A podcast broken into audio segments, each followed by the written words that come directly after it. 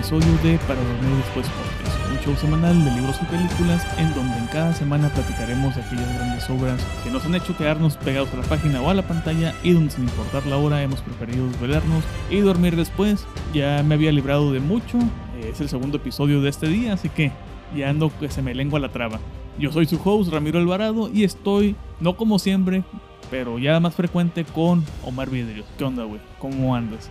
¿Qué onda aquí? Muy bien. ¿Sufriendo o disfrutando un poco el frío? No, no sé exactamente en este punto si ya es disfrute o sufrimiento, pero pasándolo bien con café. Hay, hay condición de Santana, güey. Entonces. es que el clima está bien loco, o sea, te despiertas muriéndote de frío y te acuestas muriéndote de frío, pero a mediodía aquí nos estamos asando. El, también el clima de Guadalajara está muy loco, la neta. Sí. Sí, me acuerdo cuando fui en enero, bueno, hace muchos años que fui en enero, que estaba haciendo frío. Para ustedes, no, yo no sentí tanto el frío. Había tormenta eléctrica, pero también estaba haciendo calor. Y también salía el sol. Y luego hacía un aire muy seco. Y luego estaba fresco, pero con calor. Y luego lloviendo con calor y nublado y soleado al mismo tiempo. Y yo así como de qué chingados, güey. Ni en Tijuana se ve tan loco. estaciones el mismo pinche día. Ni en Tijuana se ve tan loco y tenemos las cuatro estaciones en un mismo día también. Sí, pinche cambio climático. Sí.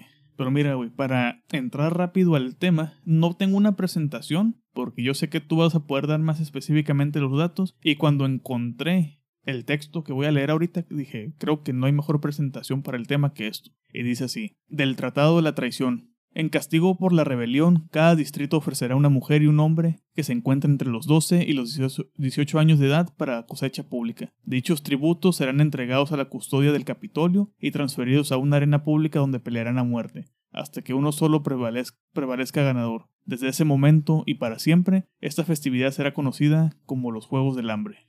Pues ese es el inicio de tanto libro como película, de la saga que ya conocemos, Los Juegos del Hambre, que las decisiones están bien divididas. O hay gente que la odia o gente que la ama. Casi no hay medias tintas aquí. Yo te pregunto, cuando recién salieron, ¿qué team eras tú? ¿Los que lo odiaban o los que la amaban? Mm, yo vi la primera película cuando salió la segunda, prácticamente.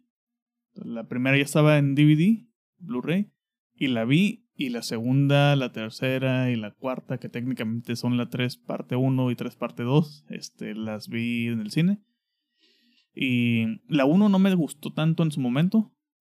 La disfruté hasta cierto grado, pero no me terminaba de convencer si era como de mm, decisiones fueron tomadas. Hay que aclarar que yo no he leído los libros. Eh, la 2 me mamó. Y creo que es, es como una constante en esta situación. La 2 es la que está hasta arriba.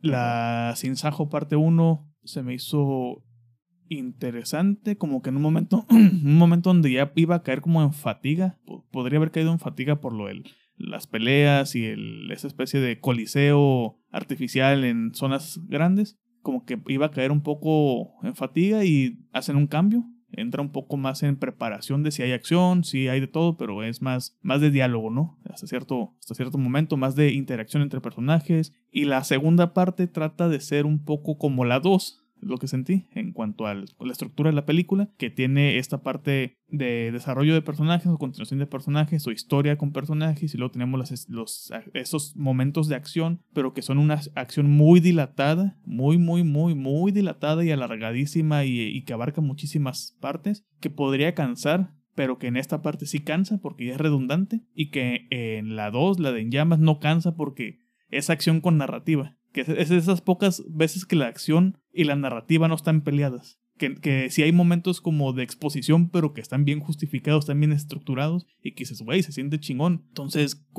creo que todos coincidimos casi en que la de Sinsajo parte 2 es la peor película, es la que está hasta el fondo. Podría haberse optado por una versión de una hora y media, hubiera quedado mejor, más condensada, o una película de tres horas en vez de dividirla, que hubieran hecho lo mismo condensar todos estamos de acuerdo que no tenía que dividirse ese tercer libro en, dos películas. De hecho, creo que era más válido que el libro 2 se, hubiera dividido. Que la primera parte fuera como todo lo de la gira y esto, y la última parte los juegos y el escape de la arena. Y es que estuvo una modita que no sé si, no recuerdo las fechas, creo que para ese entonces ya había terminado Harry Potter. Sí, un año antes ah, terminó Harry Potter. Que fue quien puso esta fregadera de dividir también el último libro en dos partes de película y después lo sufrimos todavía aún más eh, años, no, eh, tengo muy mal la difusión de, de, ese asunto, pero creo que en ese mismo lapso también salió El Hobbit, que El Hobbit es un libro corto relativamente dentro de la obra de Tolkien, no lo he leído, pero es un 190 libro, páginas. Ah, un libro corto y cómo sacas tres películas de un solo libro, güey. Y aparte, cómo le sacas todavía versión extendida a esas películas de un maldito libro. O sea, si, El Señor de los Anillos. De películas. Si El Señor de los Anillos adaptó una película por libro, o una división de un solo libro, ¿no? Que creo, bueno, creo que se publicó como un solo libro El Señor de los Anillos, con estas divisiones muy marcadas. Eh, sí, el mal de Harry Potter. sí, pinche Harry Potter. Pues bueno, creo que no mencionamos, no mencionaste exactamente que se va a hablar más que nada de balada de pájaros, cantores y serpientes. Sí. Pero pues tenemos que hablar sí o sí de toda la saga en general. Y de hecho es bien raro este caso de The Hunger Games porque vuelve 10 años, casi 10 años después de que se salió la primera película. Es extremadamente atípico tanto en la forma de adaptación como en la forma de dirección y en la decisión del mismo director y la calidad. Exacto. Creo que por todos los ángulos es un tanto raro. Retomó como la calidad y lo que hizo bien en En Llamas y aplicó los aspectos técnicos bien hechos que desarrolló para Sinsajo, pero quitó todo lo narrativo que pues no tenía que haber hecho en, en Sinsajo parte 1 y parte 2. Y bueno, hablemos también un poquito de la historia porque nos estamos yendo bien más por el contexto cultural y técnico y no estamos hablando casi nada de la historia. Pero ahí es donde entras tú justamente. Muy bien, pues Los Juegos del Hambre, eh, desde que salió, fue muy criticado porque sobre todo esta gente intensa que siempre quiere comparar los éxitos comerciales de Hollywood con otras cosas hechas en otros lados, pues empezaron a tirarle que no, que era una copia de Battle Royale, ¿no? Y yo siento que pues si tiene semejanzas, cualquier cosa va a tener semejanzas con otra. Siempre se ha dicho que ya todas las historias han sido contadas. Si nos ponemos a ver Televisa, todas sus novelas son la misma pinche historia. No sé, Cenicienta, por ejemplo, ahí. Entonces siempre podemos encontrarle similitudes a una historia. Siempre podemos. Siempre podemos encontrarle similitudes a una historia con otra. Y pues claro que las hay de Battle Royale con los Juegos del Hambre, pero yo siento que los Juegos del Hambre en cuanto a lo que quiere dar a entender al público al que va dirigido, va más allá de lo que hizo Battle Royale. Porque Battle Royale sí está bien chingona, pero siento que es como gore, gratuito gore por ser gore. Y el mensaje que te da y lo que puedes captar de ahí, pues no va más allá de, de la película y lo que piensas en el momento ya. En cambio, si te pones a analizar lo que te trata de decir la autora desde los libros o lo que puedes entender de las películas, si quitas el triángulo amoroso, es algo muy chingón y muy rescatable. Creo que el más grande error que tuvo la saga original fue que se enfocaron demasiado en el triángulo amoroso y pues chale, ¿no? Con los productos adolescentes y sus triángulos amorosos, que ya estaba de hueva. ¿Y tú qué opinaste cuando viste por primera vez la trilogía fuera del triángulo amoroso? O sea, la historia y lo que propone la historia. Mm, pues que tiene, tiene como dos niveles de crítica, ¿no? La que está muy in your face y la que está también muy in your face, pero que está como por abajito que también no está muy oculta, pero pues es que volvemos a lo mismo, que es el, totalitarismo, este, el capitalismo, la rebelión, este, eh, es, que es, es, eso mismo, y las guerras, ¿no? La, la, la, la, excusa de las guerras y el cómo implementar un gobierno a, a modo de terror, y de cómo tener controlada la población por medio del terror. Yo siento que bueno, hablando bien de la historia. Hay la pues mediatización, obviamente, ¿no? De, de, sí, obviamente, que es lo más importante. La mediatización de, de. La deshumanización y mediatización de las cosas, y aparte que lo extravagante que se llega a cargar la sociedad, que creo que eso fue lo que me chocó así de, de entrada de golpe en, cuando vi las películas. Porque si vemos el resto de distopías que hay de, de adaptaciones y todo el rollo, o películas que sean, pues Mad Max sin irnos muy lejos, ¿no? Creo que nunca habíamos visto una distopía tan glamurosa en ese sentido, visualmente, tan llamativa, tan excéntrica, tan, tan choqueante de entrada, pero que tiene una razón de ser, ¿no? Ah, porque aparte esa glamour que nos muestran es específicamente solamente en una zona, Del que es la zona donde se concentra la riqueza, pero si nos vamos fuera, pues también vemos muchas similitudes.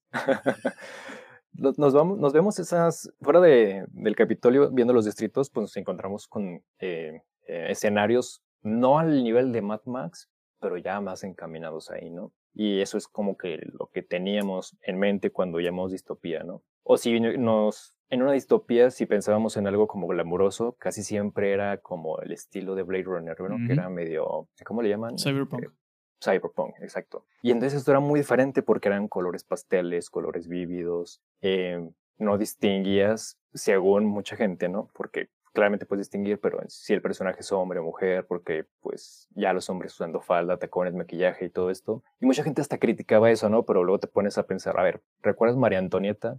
Ve, ve, ve, la época, ve la clase alta y, o sea, los hombres eran los que usaban tacones, los que usaban esas pelucas, el maquillaje. De hecho, todas esas cosas fueron después adaptadas por las mujeres, pero los hombres eran los que los utilizaban. Ajá, entonces la gente como quiere criticar y da una crítica diciendo que es absurdo y todo, pero pues, o sea, pónganse a ver el, el pasado mismo que tenemos y encontramos eso mismo, ¿no? Es más, si ahorita mismo ves la película, por ejemplo, vi una reseña en internet de Christoph que decía que lo que más le había chocado era el trabajo tan espantoso de peluquería y lo que habían hecho, que porque ponían esos peinados tan espantosos y es como, güey, o sea, ve fotos de los ochentas de tus papás y están igual los pinches peinados, o sea.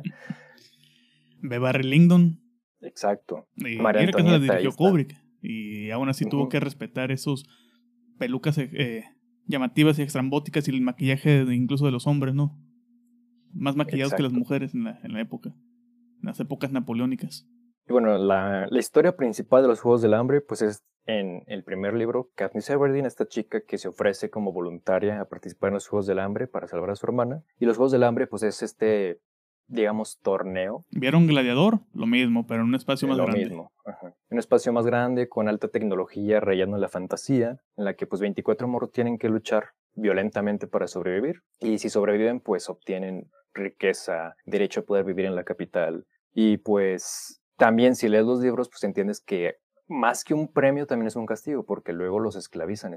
Siendo ellos supuestamente ya independientes y ricos, a veces terminan en trabajos sexuales, de a huevo, ¿no? Por sobrevivir. O se convierten en enemigos políticos de ciertas personas y también los asesinaban, ¿no? Entonces, es todo un, un, rollo bien intenso que las películas, por más que quisieran, también por la duración, por el público al que van dirigido, no pueden, pues no pueden mostrar, no pueden mostrar todo, ¿no? Si nos vamos a la historia original en los libros, la verdad es una historia bien intensa, sobre todo porque pues nuestro protagonista se está muriendo de hambre, está en los huesos. Hay un error en la película que mucha gente siempre criticó, que pusieron a esta Jennifer Lawrence como Katniss y después una chica alta, robusta, bueno, no robusta, pero, o sea, tiene carnita, ¿no? Es una chica que ni de pedo pasa por alguien que está sufriendo hambre, ¿no? Y lo peor de todo es que es blanca. Y en el libro te dicen claramente que es morena. Okay. De hecho, tiene esa similitud, su contraparte en, en esta película, Balada de pájaros cantores, y el libro también, Lucy Gray, que es, físicamente son muy parecidas. Por eso, desde que Katniss aparece en los Juegos del Hambre, Snow la, la tiene en la mira, ¿no? Porque le recuerda muchísimo. Una chica del Distrito 12, de la edad, de una apariencia muy similar, y que se está revelando, ¿no? Dice, y oh, no, va a volver a suceder. Exactamente. De hecho, o sea, prácticamente la excusa de hacer este libro y la película nace de la canción que vemos en la parte 3, la de The Hanging Tree. Prácticamente de esa canción que escribió para el tercer libro nace el, ¿cómo podemos? el arco narrativo de crear esta, este otro libro. Y ya me desvió del tema, ¿verdad? Estaba, estaba hablando de otra cosa. bueno, y los Juegos del Hambre... Es para dormir después podcast, güey. Eso siempre sucede. Ya sé. Hablando de los Juegos del Hambre, pues es un espectáculo que se crea para que la gente vea por televisión cómo se matan estos güeyes y poner miedo en la población y que pan y circo para el pueblo. Exactamente, exactamente. Nomás que hay una diferencia muy cabrón. Bueno, también con los gladiadores era un poco así, ¿no? Tienes que venderte, tienes que saberte vender porque el ser carismático y caer en la gracia del público, que es gran parte de, de la mediatización y deshumanización de, de esta humanidad, tanto en la nuestra como en la de la historia, es que aquella persona que sea agradable o que tenga una historia muy trágica o que le llegue al público que digan, ah, pobrecito, o pobrecita o pobrecitos eh, van a tener el favor dentro del campo de batalla después con esos pequeños patrocinios en momentos muy puntuales que te pueden salvar la vida que pueden ir desde una botella de agua o hasta pomadas desinfectantes o unos cerillos o algo algo que pueda marcar mucho la diferencia estando ahí adentro, ¿no? Y aparte hay que, hay que también recalcar, para cuando inicia la película, la primera, o me imagino que también el libro, de los Juegos del Hambre propiamente, estamos en la 74 entrega de los Juegos del Hambre. O sea, ya han pasado 74 años y un poco más desde la rebelión en, en Panam, Panem, Panem. Entre, Panem, entre los distritos. es una marca de tenis que no patrocina este podcast.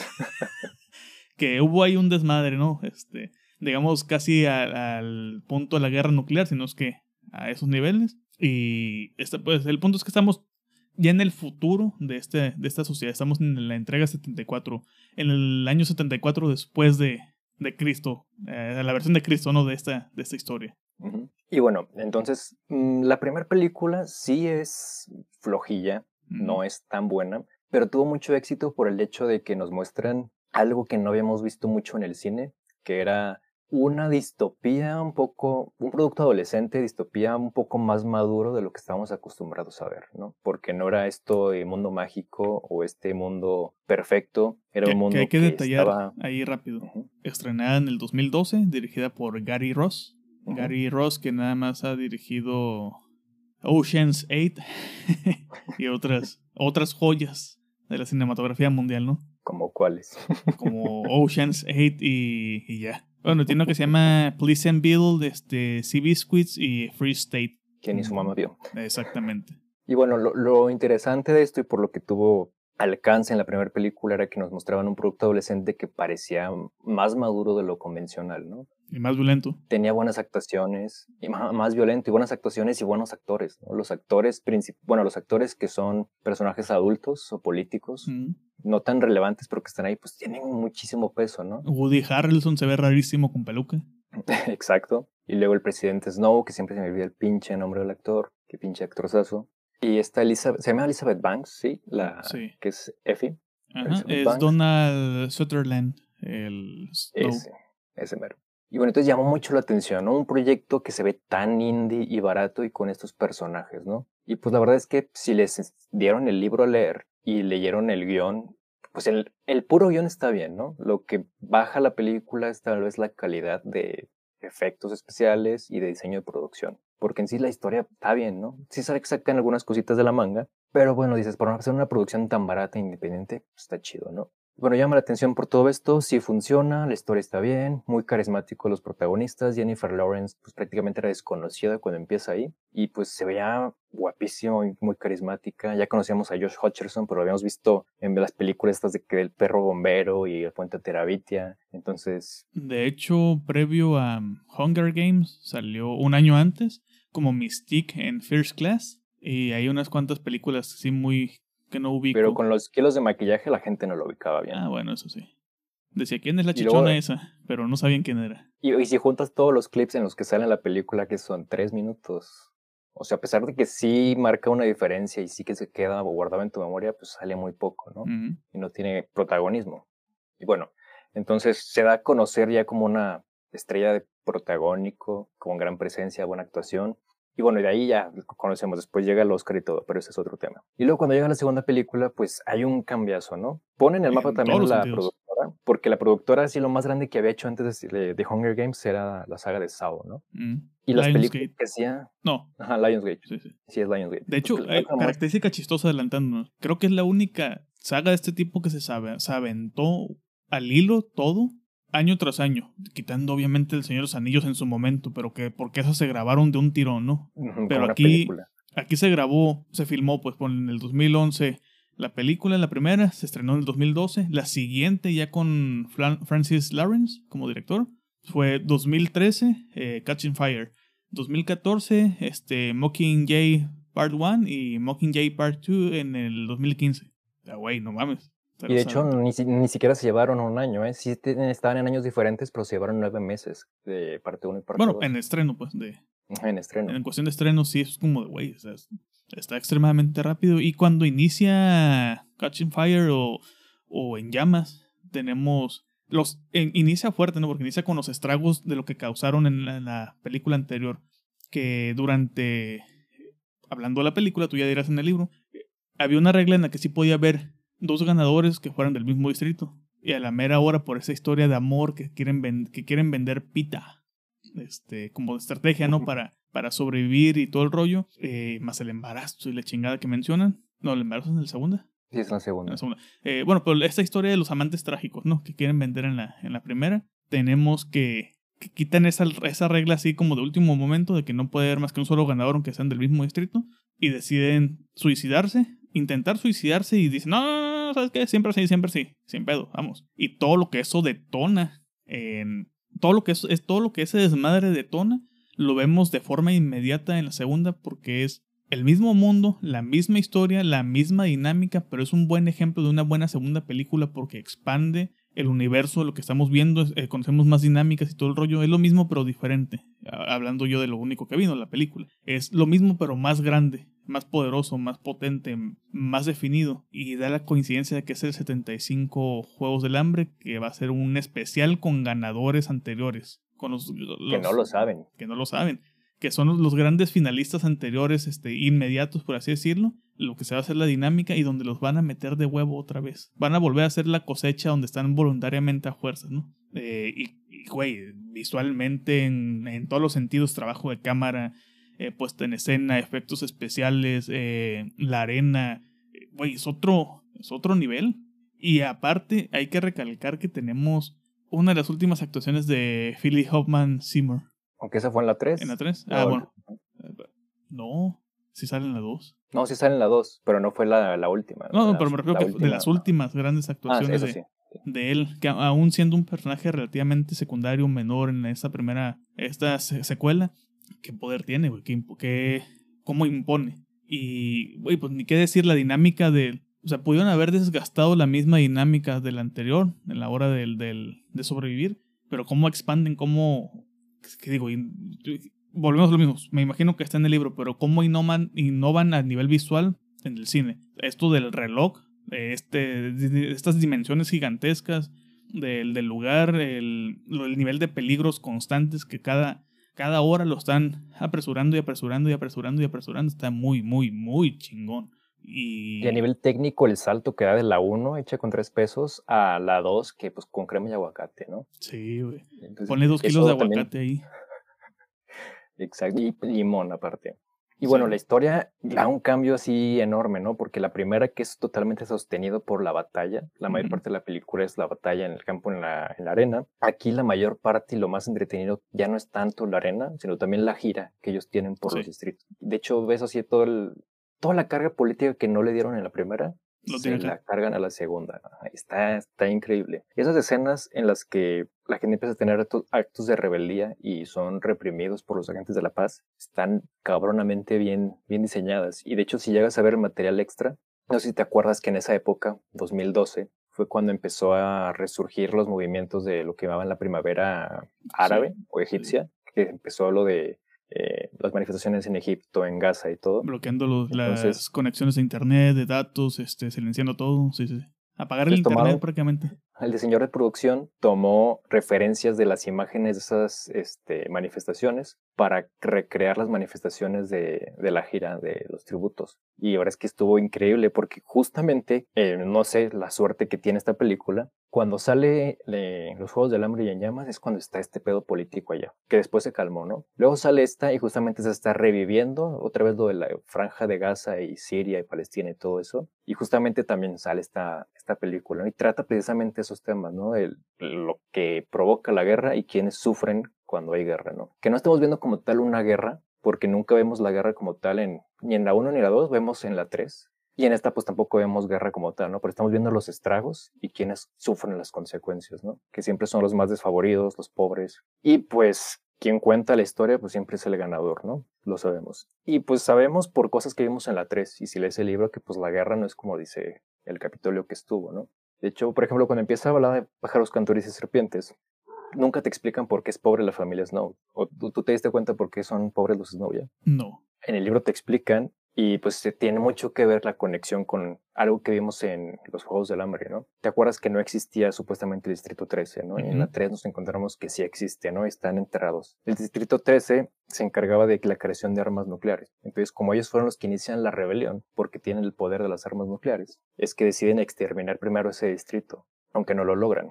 Pues la familia Snow era estúpidamente rica porque era quienes controlaban el Distrito 13 mm. y quienes tenían la tecnología nuclear y todo eso. Entonces, cuando aniquilan supuestamente el Distrito 13, pues ya no tienen ese poder, pierden todo. Entonces, la familia Snow, que era cada de las más poderosas, pues cae en desgracia, precisamente por el Distrito 13. Entonces, cuando pasan los Juegos del Hambre, porque todo se conecta así bien cabrón, que en los Juegos del Hambre Katniss llega y se une con el Distrito 13, mm. pues no ves como de, o sea, sí existe, ahí está todo el dinero de mi familia y son ahora los que me están atacando, marcha más el odio así profundo que tiene Snow con Katniss y el Distrito 13. Y aparte sobre el símbolo, ¿no? El símbolo del sinsajo como tal. que está bien cabrón. Esa escena en la que asesinan a una persona, que lo cuelgan y que grita y que los pájaros empiezan a, a repetir el grito, se me hizo joya. Sí, de hecho, o sea, eh, leí por ahí, tú me dirás, que, que hay un motivo del por qué retiran los cuerpos en el juego del hambre en llamas este, de ahí del, del, de la arena. O sea, por qué la urgencia de que cuando muere alguien, luego luego van y lo recogen. Leí algo así de que había un tributo caníbal o algo de que hay una sociedad caníbal como tal, que queda un poquito más este aterrizado justamente con el inicio de la más reciente, ¿no? Pero imagino que son viejas costumbres de, de las altas esferas, ¿no? Del Capitolio. Que de hecho de las pocas cosas que quitaron, porque yo te puedo decir que esta película es una calca del libro. Quitaron únicamente lo innecesario, dejaron lo necesario y hasta le añadieron cosillas. Por ejemplo, este eh, alivio humorístico de este... Ay, Max, se me olvida el nombre del pinche actor. Em, este actor casi fetiche de Wes Anderson, el presentador Flickerman. Ah, el look este... No, no es... Ah, el Schwarman, algo así. Ese, ese mero. Alejandro nos va a colgar a los dos, pero ese. Güey, tiene el nombre, el pinche pedido bien raro, perdón, se me olvida. Él, no existe ese humor en el libro. Y el agregarlo en la película Jason, está chido. Jason Schwartzman. Jason Schwartzman. Ese mero. No, niéguenme, niéguenme que el apellido no está bien pinche difícil de, de recordar. Schwartzman. Bueno, o sea, agregaron justamente cosas que valían la pena como eso, lo del humor, mm. pero dejaron lo necesario y quitaron lo innecesario. Por ejemplo, hay una escena larguísima que es de las cosas que no me gustaron del libro, de cuando Lucy le dice que necesita una guitarra, mm. si pasan todo el proceso que pasa Snow por conseguir la guitarra. Y en la película no, o sea, de repente ya tiene una guitarra y dices, ¿cómo la consiguió? No importa. El poder del guion. El poder del cine. Pero en el libro te explican todo lo que tiene que hacer y tiene que ver por ahí algo con algo de un caníbal y Mm. todo. Pero pues está de hueva, ¿no? Y supieron quitar lo que tenían que quitar. Pero no me has explicado la parte de los caníbales. Perdón, se va. Sí, eh, hay muchos personajes que tienen que recurrir al canibalismo en sus distritos porque no hay, pues no es como tal un canibalismo de matar y comer, Los sino muertos. comerse los cadáveres, los muertos. Y aparte también se tomaban a los tributos caídos a veces como estandartes. Vemos lo que pasa con Rubén la primera, que cuando muere pues adorna con flores, hace este, la seña de, de los tres dedos y todo y crea una rebelión en el distrito 8 este acto con Katniss. Mm. Y también vemos qué pasa cuando este chico eh, reúne los cuerpos en esta película y quita la bandera de Panem. Sí, que dicen, Y la "Quito la bandera. Y meten el, Precisamente, la interrupción no de la transmisión. precisamente por esos tipos de actos es que también tienen eh, la urgencia de quitar los cuerpos, porque muchas veces con los cuerpos ahí se producían este tipo de espectáculos o momentos que inspiraban a, a riñas, motines o este momentos grotescos como el canibalismo. Y también te llegan a contar que el único- los únicos juegos del hambre de los que no existe registro son los décimos. Y ahora vemos aquí por qué no existe registro de los juegos décimos, eh, de los juegos del hambre. Sí, por todo el Se me hace una desmadre. historia súper bien pensada. Si pones a ver todos los cabos sueltos que tenías en los, en los primeros tres libros, la mayoría se resuelven en el, en el tercero. Y muchas cosas que creen que, es- que son Deus Ex Machina del, del, del tercero del cuarto. Cosas que crees que son Deus Ex Machina o que no tienen sentido del cuarto, tienen cosas que ver con los que lees en la trilogía anterior. Sí, Por ejemplo, se me hace increíble que, una canción, una pinche canción, sea lo que une perfectamente a, a los libros y queda, queda perfecto. Y que de hecho, eh, ah, bueno, hablando de las películas, ¿no? Qu- Quiero cerrar nada más rápido con las la trilogía original, este, para brincarnos ya de lleno a, a la nueva. Sí, porque yo me he ido muy por las ramas en lo de fan y se me viene algo en la mente y de repente empiezo a decir y necesitamos a Ale aquí. Entonces, por ejemplo, necesitábamos a Ale aquí. sí, eh, eh, no hubiera durado el doble, güey, de lo que va a durar. Este, el. Porque ella está peor, güey. Cuando estamos los tres juntos, ella está peor, güey. Eh, Yo digo que yo necesitaba dos días más para aclarar mi mente y mencionar solamente lo necesario y dejar de... Así salen los mejores episodios, güey. En esta mezcolanza. Cuando cerramos con eh, En Llamas, perdón, cerramos en Llamas, ¿por qué? Porque logran rescatar a Katniss de esta prisión, ¿no? Pero es como muy selecto el asunto, como agarramos a, tú eras la misión, pero al mismo tiempo no eras tanto la misión, pero hubo gente que se coló, que también era la misión. En resumen, toda la película 2 es una conspiración. Todos los tributos que estaban del lado de Katniss y de Pita, más de Katniss que de Pita, eh, ya sabían cuál era la misión y qué es lo que tenían que hacer, que iban a dar su vida por ella, justamente. Que tenían que dar su vida por ella o mantenerla a salvo o la chingada. Y es cuando nos damos cuenta que también el personaje de... El director de guerra se llama. El director de guerra, que es este Philip Seymour Hoffman, también estaba inmiscuido en todo este asunto para, para darle la madre desde adentro al Capitolio la, la, extraen de ahí y le dicen, oye, ¿y dónde es que está Pita? ¿Y dónde está Pita? Y él se quedó eh, captivo, ¿no? Con, con, el Capitolio. Y es el, el cierre dramático con el cliffhanger de la cara así de, de Katniss, ¿no? Emputadísima. Eh, de Olo ya nos brincamos a Sinsajo parte 1, que es cuando ya está en el Distrito 13. Está en esta especie de base militar guerrilla, guerrilla muy organizada, que comienza la forma más directa de, de los asuntos mediáticos que es lo que vemos con los reporteros de guerra, ¿no? En, actualmente, que los, los transmiten en, la televisión, en la chingada. Vemos la presentación del equipo de, de televisión que la va a ir siguiendo, los que van a ir documentando todo el rollo para hacer la propaganda, porque es una cosa muy importante, la propaganda, y cómo venden la rebelión porque quieren venderlo todo falso, es todo en set, eh, que dé un discurso con la bandera y los aviones. Hay cuenta que está, ahí sentí que estaba burlando de la propaganda gringa. Totalmente. Y, de hecho también tenemos ahí muchas referencias a Lenny Riefenstahl de sabemos la historia, no vamos a mencionar palabras aquí. pero vos el nazismo, el nazismo. el nazismo, exactamente. Tiene mucho, o sea, ves, ves muchos símbolos que, en el logo del Capitolio y todo que te recuerdan a, a todo eso. Y de hecho el, estilo, bueno, aquí nos corregirá eh, Joaquín cuando escuche el episodio, pero si mal no recuerdo, muchos diseños de, de estructuras ahí son brutalismo en, en, el Capitolio. Este, pero volvemos como a este tipo de propaganda, esa guerra de propaganda, ¿no? De terror a través de la propaganda, casi una guerra fría, ya casi explotando, o ya explotando prácticamente. Y que cuando van al Distrito 8, creo que es lo que aprovechan que también son muy oportunistas, aprovechan para grabar el momento del ataque a esta a este lugar donde estaban refugiados y heridos, ¿no? Eh, y lo usan como, como, un hospital. Ah, como un hospital que lo usan para, como, de los rebeldes lo usan como excusa para, para distribuir el mensaje en todos los distritos, porque uno de los personajes que tenemos en el crew de los buenos por decirlo de una forma, era el experto de comunicaciones del Capitolio, que él diseñó el, el, sistema de seguridad y de comunicación. Entonces él trata de volverse a infiltrar para hacer la distribución de esos mensajes en las, en las televisiones de todo todos los distritos. Pero también te das cuenta que Katniss la quieren como un símbolo nada más así. Es un símbolo, obviamente, pero la quieren meramente como el objeto, como el adorno, como tú eres la pura cara, mientras nosotros este, hacemos el resto. Y ella dice, no, ni madre, güey, o sea, yo quiero participar activamente en este desmadre porque me quiero ir a dar en la madre con, con Snow, quiero dar en la madre directamente a este güey. Y es donde comienza un poco a flojear la película.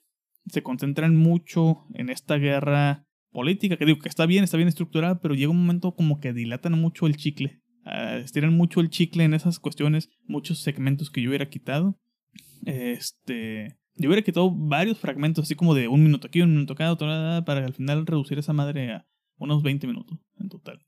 Que dices, güey, eh, detallitos que están interesantes, pero están, están, matando el ritmo de un detallito en un detallito. Y, y que termina, creo que el, final es una de lo que más me gusta, porque es la infiltración al Capitolio. La infiltración a ir a rescatar a Pita y todo el desmadre que se, que se provoca, ¿no? Todo el desmadre que eso acontece, la cómo se acontece la invasión, el que los dejan a oscuras, eh, cómo van y atacan, si es en la, en la primera parte que van y atacan esta montaña, donde, sí, donde está la montaña como base militar.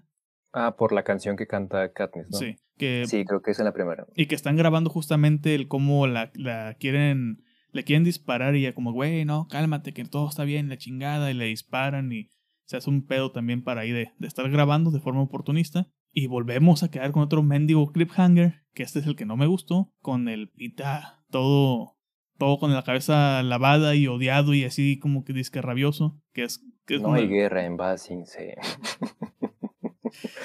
sí, que es como que no me terminó de convencer mucho, pero eh. la 2, Sin Sajo parte 2, es como la versión chafa, en película, la versión chafa de lo que sucede cuando, cuando Frodo llega, cuando, cuando comienza el viaje de Frodo oficialmente.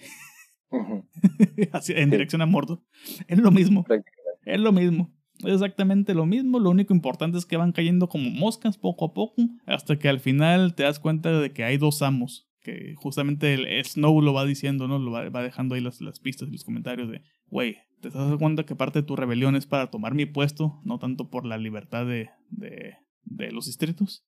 O sea, un poco sí, pero para volver a instaurar otra vez lo mismo. ¿Por qué? Porque la guerra es cíclica y las malas decisiones son cíclicas y los gobiernos son cíclicos. Derrocas uno. Y Morena es el nuevo PRI. Eh, derrocas un, una dictadura, este, hay un momento de paz y de libertad y luego poco a poco volvemos a lo mismo y a lo mismo y a lo mismo, ¿no? Entonces decisiones fueron tomadas al final. Y esas decisiones de, después llegan a más situaciones políticas donde Katniss está tachada como traidora y después tiene que ocultarse y después está planeando cómo darle el perdón, la chingada y ya termina en todos felices y todos contentos relativamente después de un desmadre. Esa es la conclusión de, de, de Sinsajo en el cine.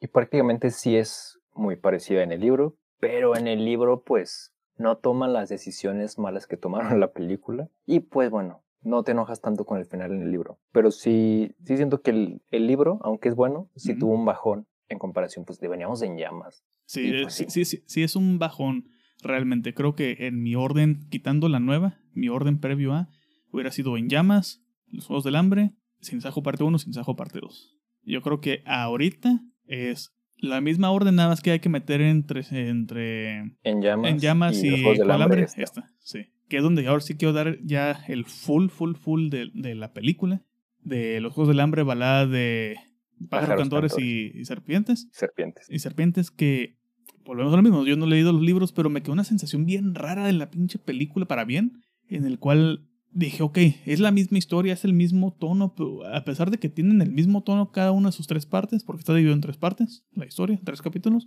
cada capítulo, a pesar de que mantienen el mismo tono, tienen un tono diferente. Tienen un películas distintas. Tienen un ritmo y un tono totalmente diferente, a pesar de que estéticamente, muchamente, estéticamente o visualmente son, son constantes, pero internamente, puta madre, muchamente.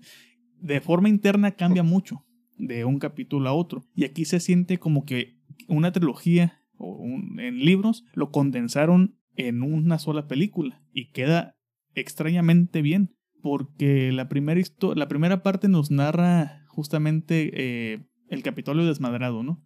En esta guerra, en el momento de la guerra, cómo vemos al pequeño Snow interpretado por no sé qué pinche mocoso era, pero que el actor del Coriolanus Snow, que no sé cómo pronuncian a cartos el nombre, yo, yo me trabo. Coriolanus. es este Tom Bleed, ya de, de joven, de adolescente, de adulto mayor. Y, y, Rachel Siegel es esta nuestra Lucy Gray, con, con, actor, con nombre de actriz porno. Em, por la parte de Gray. Pero vemos este momento como la, parte de guerra y pobreza que le toca a ella, en el momento en el que van y dan la noticia de la muerte del, del padre. Eh, cómo ven él y su prima a este güey cortándole la carne, a una pierna a un muerto, que es el momento del canibalismo. Cómo vemos la decadencia total, que aquí sí es puro brutalismo, creo, y art deco, esa que vemos así la decadencia total. Aquí sí se siente como tal eh, más la parte de la Segunda Guerra. Totalmente. Aquí sí se siente ese, ese, ese, ese ambiente de ese estilo, ¿no? Como tal. Y pues todo ese, todo este primer capítulo transcurre en esta historia de dónde viene. Bueno, ahora, ahora que lo pienso, se siente más como Alemania. Sí, West, eh, Germany. Lo, se siente como Alemania cuando está tratando de recuperarse de la Primera Guerra Mundial. Mm, sí. Y metiéndose a. Llega Hitler. Pero también, también tiene un poco de la posguerra, se siente también como un poco de la posguerra con lo del muro de Berlín y todo, la división de la, de la Alemania. Que está chingón, digo. Bastante. ¿Qué necesidad tenía una película de este estilo, por decirlo de forma eh, neutra, ¿no? De, como de referenciar ese tipo de situaciones y lo hace bien sin tirártelo tan en la cara, a pesar de que está muy in your face. Eh, pues este primer capítulo es la historia de, Snow. Vemos este pasado, que su mamá le menciona que, ah, que, bueno, su tía. Abuela, abuela, emperatriz. Abuelatriz, abuelatriz. Eh, que le dice, es que tu papá por andar ahí jugando al rebelde, Zapata vive. la lucha sigue. Eh, que lo mataron y la chingada, y te das cuenta que pues, la familia Snow no tiene dinero y está viviendo entre, entre ricos, ¿no? fingiendo el lujo. Pero todos saben que es un lujo ya perdido. está viviendo de apariencia, está tratando de mantener la, la postura, pero todos saben que, que ya no hay este, gloria ni dinero ahí.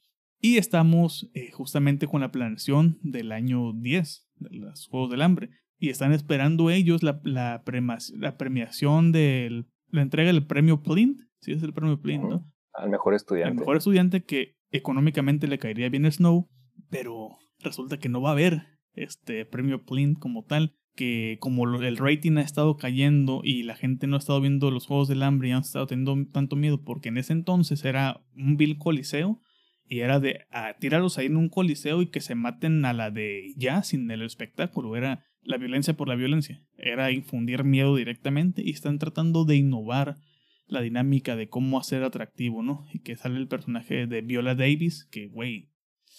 Personajazo creo que es el personaje más pesado de la película realmente. Después de Normalmente cuando, cuando uno lee el libro y se imagina los personajes y luego viene la película, muchas veces no llegan los personajes de la película a cumplir tus expectativas mentales cuando leíste el libro, ¿no? Mm. Aquí me superaron por completo en algunos personajes. ¿eh? Yo, a pesar de que está súper bien descrita ese personaje, la doctora Gould, se la volaron en la película. Superaron así todo lo que yo pensaba. Sí, como parámetros de guion, que no he leído nada, sí es como, güey, tiene mucho poder, tiene mucha imponencia. Eh, también el personaje de Peter eh, Dinklage, que no es un actor que me llame la atención también. Aquí sí lo tolero, nada más creo que hay un momento de burla que podría hacerle al final con la morfina, que es como, güey, esto da pa' meme, la neta. Así como te acomodaron, da, da pa' meme. Como que así con la cabezota sobre la mesa y la manita en, el respaldo. Bueno, es que la cabeza le pesa mucho. Sí. y pues es, todo este, toda esta etapa, ¿no? De, de, la, de, la historia de Snow hasta que le dicen, ¿sabes qué? En el perro. Em, todos los que están aquí presentes van a tener que apadrinar a un niño de uno de los distritos porque van a ser sus mentores. Y de ustedes depende que que llega la gloria y si no llega la gloria, pues no van a tronar y no van a ganar el premio, ni van a ganar prestigio ni nada, ¿no? Este, y se puede ver incluso hasta truncada su carrera a futuro. Y, que les hacen la mención, tiene que ser algo atractivo, algo dinámico, tienen que vender un espectáculo. Bueno, propone más bien, no, si mal no recuerdo, un poco Snow. Y curioso que él, él propone reglas o sugerencias para, para estos Juegos del Hambre que son los que se terminan quedando, no todos, pero muchos. Y ahí es cuando vemos la, el primer corte, el primer capítulo, ¿no? Es, toda esta el primer capítulo es toda esta planeación, todo el contexto de en dónde estamos, qué es lo que ha sucedido, hacia dónde vamos. El segundo capítulo es todo lo referente ya directamente a los juegos de la A los juegos. A los juegos, tal cual. A los juegos. Eh, también la parte de desarrollo, cuando conoce a, a Lucy Bird, eh, cómo van presentándolos en el zoológico, cómo, cómo va haciendo él la, conexión con su tributo, obviamente por cuestiones de, primeramente, de prestigio y de, de, conveniencia, y ya después podemos, podríamos decir ahí una capa de romance o no, que queda, o de conveniencia que va quedando poco a poco, ya después sabremos. Pero como él, por esto mismo interés de ganar y de conveniencia económica y todo el rollo, eh, comienza luego, luego a moverse y comienza a molestar a la gente al mismo tiempo. Comienza a molestar parte de, como del gobierno, por decirlo de una forma, lo que yo recuerdo, y, pero comienza a ganar el que el público se involucre, que comiencen a verlo como un espectáculo más que como, como algo trágico, como algo trágico este, como tal. Y cuando termina todo este bloque, volteé a ver el reloj porque eh, es, es muy regular porque en este bloque sí se siente como que ahí hubiera terminado la película, una segunda película pero se siente como la conclusión de estas dos películas, ¿no? Que es, es el corte ahí, es de, ah, chinga, volteé a ver el reloj y pues te le falta como una hora a esto, ¿qué onda? Y luego entramos al tercer bloque, como tal, que es el más dispar, el, en el buen sentido que es diametralmente opuesto a lo que vimos en los dos capítulos anteriores y un poco más crudo, alegre, pero muy crudo, este, a pesar de que no hay tanta violencia como en el capítulo anterior, pero es más crudo porque lo que estás viendo ya es más palpable y real a lo que estamos viviendo. Sí. Y el otro, pues, es esos un movimientos de, espías, de, traición, de dobles agentes, eh, de amor, de, de rebelión. Esto es un tono totalmente distinto el que, el que llega a agarrar la película en ese, en ese momento Y creo que lo que más me gustó es el cuando está en el bosque, con el fusil rapado, este, los, estos árboles tan característicos, raros, delgados y altísimos, que dices, güey, se siente, se siente aquí un toque muy marcado de terror, pero algún terror muy interiorizado, ¿no?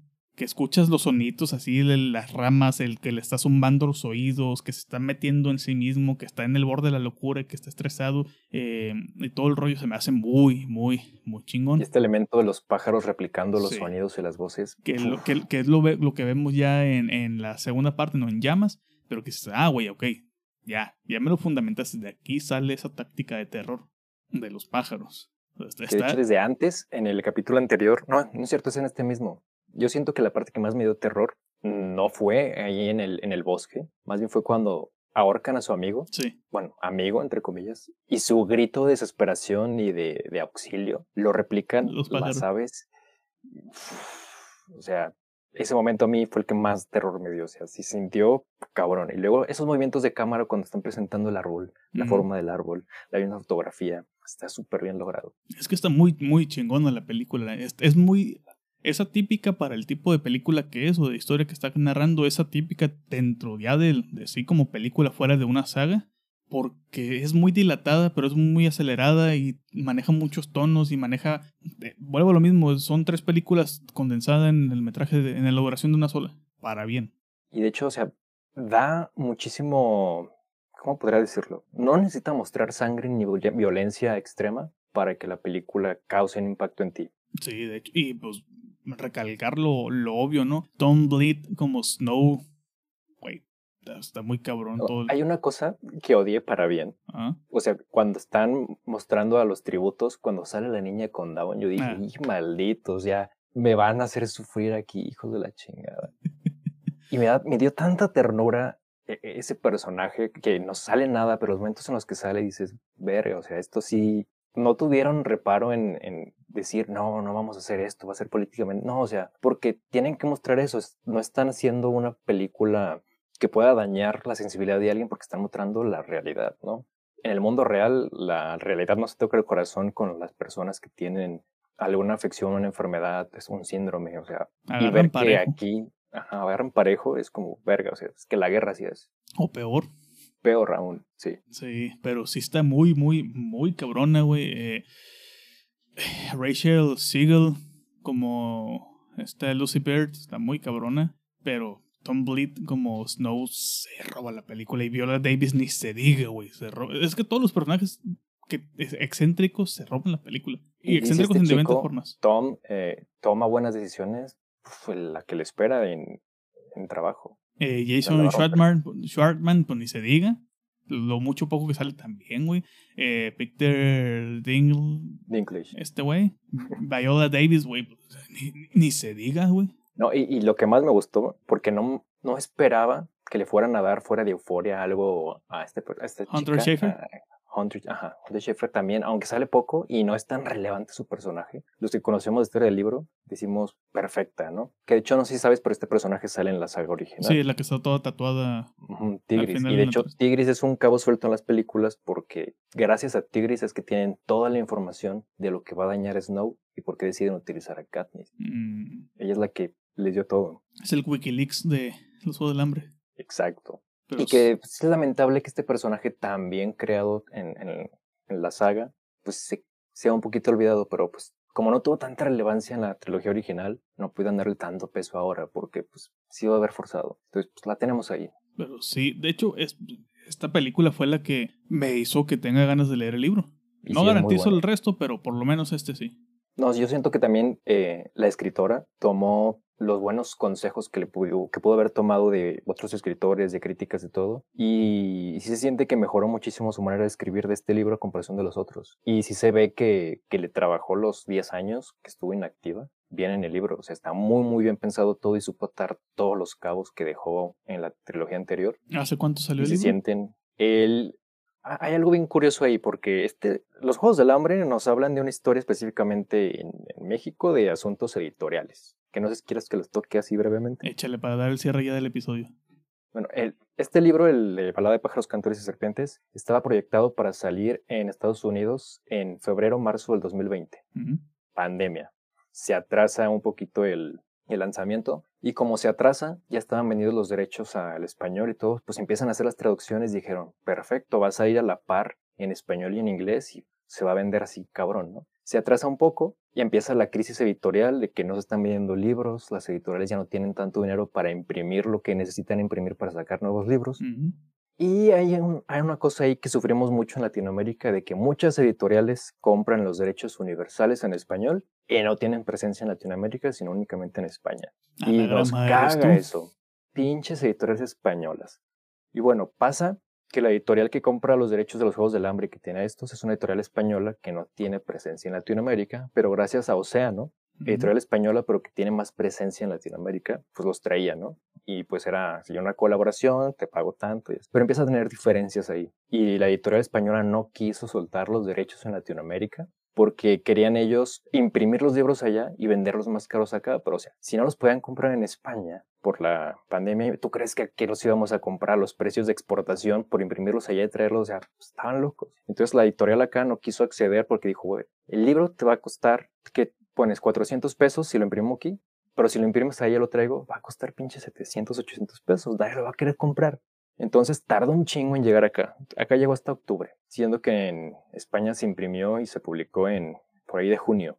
Tardó un vergo. Y luego ya, lo publican aquí y a los dos, tres meses la editorial española la compra Penguin Random House. Entonces se cae así, verga, el, el convenio y pues ahora la producción iba a caer por parte de Penguin Random House y cayó hacia la calidad horrible. Se tuvo que retirar el libro de las librerías a destrucción porque ahora iba a venir la nueva edición de Penguin Random House. Fue un desmadre la publicación de este libro acá. Eso me suena un poco a lo que va a suceder con, con, con los libros de John Fossey, que ahorita que ya ganó el, el Nobel y que los tenía con Atus en España y una, un libro en colaboración con Nórdica y con Atus en, en español de su más reciente libro en traducción, que creo que les va a comprar Penguin Random House para distribución. Creo que, bueno, más bien Penguin va a tener la distribución ya de, de las nuevas versiones. Pero de hecho, si este libro, el que es eh, RBA, pero traído por Océano, está muy caros que lo compres porque sabemos que Océano cuida mucho la calidad de sus libros, ¿no? Tiene buena calidad de papel, sus libros son cocidos aunque no estén en pastadura y no se te deshace, ¿no? Y Penguin Random House pinche pastota ahí de pegamento, libros que se te deshojan, la calidad de, o sea, las hojas se transparentan. De Biblia, de hecho es papel Biblia, güey. Dos meses y ya está pinche amarillo tu libro. Yo sé, mi libro está blanquísimo todavía. ¿Estás discriminando acaso libro? ¿Lo estás racializando? No, pero o sea, cuando se te ponen muy amarillas las páginas de un libro, ya se empiezan a resquebrajar. ¿Estás hablando de xenofobia acaso? Verga, cancelados. Bueno, podemos jugar la, la, la carta, güey, de que no, una minoría no puede discriminar a otras minorías. Yo te puedo decir negro porque soy mexicano. es correcto. Pero pues, jovenazo, para dar cierre al episodio, aprovechando que ya tienes públicas todas tus redes otra vez, ¿dónde te podemos encontrar? En Instagram y en Twitter, que me niego a decirle ex, como arroba homarvidrio, Vidrio. ¿Y a ti dónde pueden encontrar, Ramiro? A mí me pueden encontrar en Ramiro ALVRM94, en todos lados, bueno, en Twitter y en Instagram. Eh, PD-podcast en todos lados, ahí sí. Y al Miguel en arroba Zaratestra en Twitter y Zaratestra-bajo en Instagram. Nada más, una, una, cosa a las personas que escuchan este podcast, en base a este libro, con no discriminen, con base a este, este libro y lo que hablamos, no discriminen la literatura juvenil, infantil, porque hay cosas chingonas. Y mira, me acabo de cagar de la literatura infantil y eh, de los young adults en el episodio anterior que grabé este día de hoy.